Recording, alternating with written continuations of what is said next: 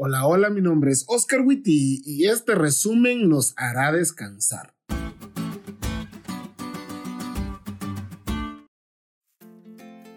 Feliz sábado, amigos. Esta semana aprendimos mucho sobre el descanso, ¿no creen? Y algunos conceptos equivocados que teníamos quedaron mejor explicados. Pero para seguir aprendiendo, vamos al resumen que trimestre tras trimestre nuestro buen amigo, el pastor Joshua Reyes, nos comparte. Número 1.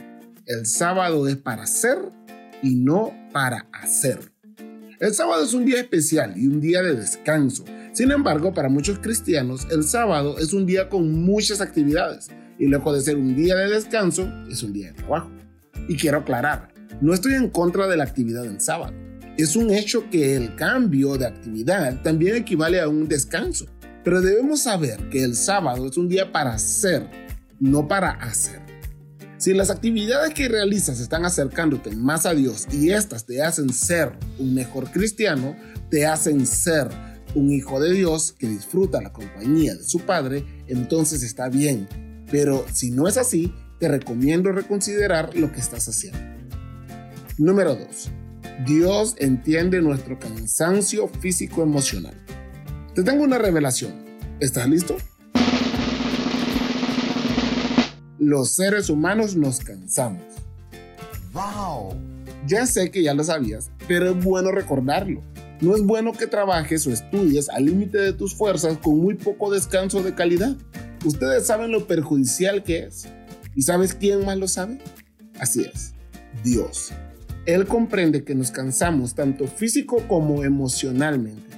Y por eso nos dio el sábado y la noche. No porque Él necesite descansar, sino porque nosotros lo necesitamos. Aprovecha la bendición que es el descanso. Y número 3. Huir de Dios siempre descansado. Hay muchas cosas que nos cansan. Correr, hacer ejercicio, trabajar sin descanso, la actitud de algunas personas. Bueno, tal vez no tanto, pero un poco sí. Y huir de Dios.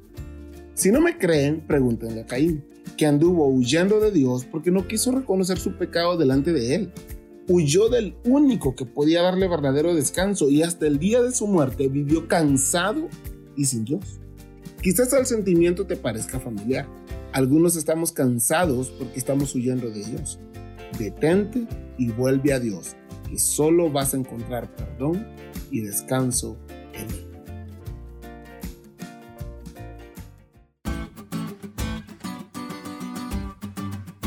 ¿Te diste cuenta de lo cool que estuvo la lección? No te olvides de estudiarla y compartir este podcast con todos tus amigos. Es todo por hoy, pero mañana tendremos otra oportunidad de estudiar juntos.